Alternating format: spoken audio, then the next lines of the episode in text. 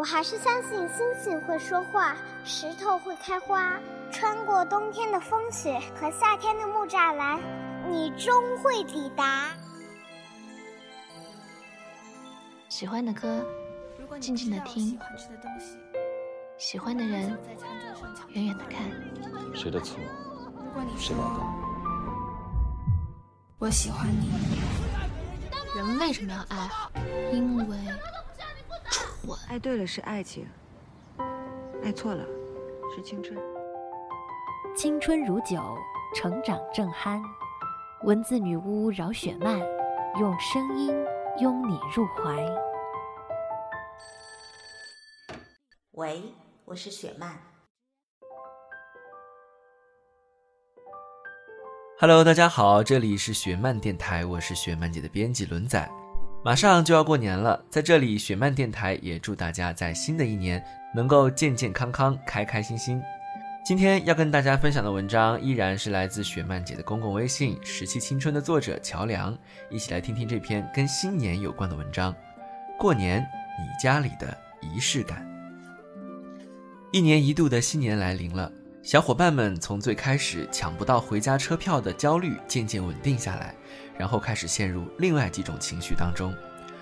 之所以用另外几种情绪来形容，是因为我发现同事们对于新年有着大相径庭的感触，可以用有人欢喜有人愁来形容。仔细了解了一下才知道，原来是因为每个地方过年的习俗不一样，所以给人带来的感受也不同。我从他们口中听到最多的就是“仪式感”三个字。那什么是仪式感呢？法国童话《小王子》里说。仪式感就是使某一天与其他日子不同，使某一时刻与其他时刻不同。中国人向来是注重仪式感的。举个例子，就是新年。中国的新年即为除夕，又叫岁除。自古就有通宵不眠、守岁、贴门神、贴春联儿、贴年画、挂灯笼等习俗。这些习俗最晚在《吕氏春秋季冬季》中就有记载。古人在新年的前一天，用击鼓的方法来驱逐异力之鬼。听同事说，小的时候过年那天早早的就会从被窝里爬出来，穿上新衣服，帮着父母贴春联儿。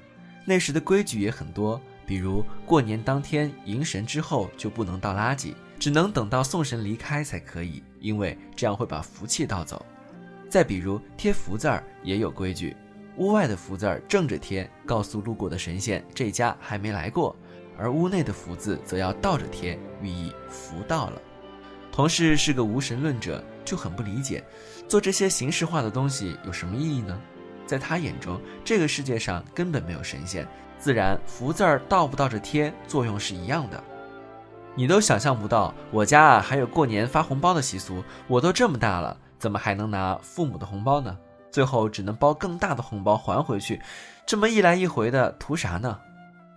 同事抱怨道：“还有走亲戚啊，从初三开始就别想消停了，七大姑八大姨围着你问这问那的，烦不胜烦，还得帮他们看小孩儿。走亲戚也是过年的习俗之一，除夕当天必须一家人吃一顿团圆饭，寓意着团团圆圆。之后要和有血缘的亲戚互相走动，嫁出去的女儿初三要回娘家。”都是团团圆圆、和和美美的寓意。同时还说，过年就是遭罪，各种饭局不断，大过年的不能驳人面子，不去都不行。那句说得好啊，二月不减肥，三月徒伤悲。春暖花开，穿衣清凉时，低头一看自己一身的赘肉，哭都哭不出来。春节啊，都已经成了全国大迁移了，春运一年比一年挤。你说平时见见就好了，非得赶在过年这一天，有什么意义呢？同事抱怨了这么多，可还是乖乖的抢票挤春运，乖乖的回家吃年夜饭、走亲戚，乖乖的去聚会。因为啊，少了这些，这一年都好像会少了些什么一样。我听出他的意思了，他就是觉得过年的年味儿淡了，回去也只是走个形式。这种形式，我想就是他所说的仪式感吧。但我也从他的话语中发现了问题。他说，平时见见就好了，非要赶在过年这一天，有什么意义呢？是啊，确实没什么意义。可问题是，除了过年，平时哪有时间见见呢？每次有人跟我说哪天见面、哪天吃饭，我真的怕了“哪天”这两个字了。天知道哪天究竟是哪一天呢？往往就这么的一天拖一天，该见的人没有见，该说的话也没有说，这一年已经过去了。为什么今年《寻梦环游记》上映之后引起了巨大的反响呢？很多人笑着走进电影院，看完电影哭着出来，因为中国人的传统观念很强，对家庭也十分的看重。但随着时代的发展，在这个快速消费的时代，人们一方面看重着家庭观念，一方面又对此越来越简化。很多人认为过年回家只是走个形式，有些干脆趁着假期出去游玩。更多的人选择回家，也不过是到点儿吃个饭，困了睡个觉，朋友一叫就出门儿。这样的新年当然没有年味儿，在我看来，连同事所说的仪式感都没有。大家不过是在拿这个词儿当借口罢了。我不知道是不是所有人都觉得回家过年是仪式感，在我家就不是这样的。我家里很早从老家出来到外省自立门户，过年于我们而言只是一个日子，我们更多的是在乎人。人团圆了，每天都是新年。当年过年的时候，确实会有很多平时不会做的事儿，例如新年当晚要守夜，我们家这边要求屋子里所有的灯都打开。另外还有送灯的说法，家里黑暗没有灯的地方要送一盏灯过去。我也知道有的地方要把钱包放在灶台上，这些是从古流传下来的习俗。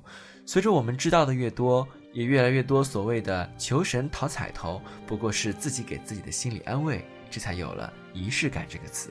但我觉得，若是专注于这些，那么其实很多事情做出来也都是仪式感的事儿，例如结婚，例如生日。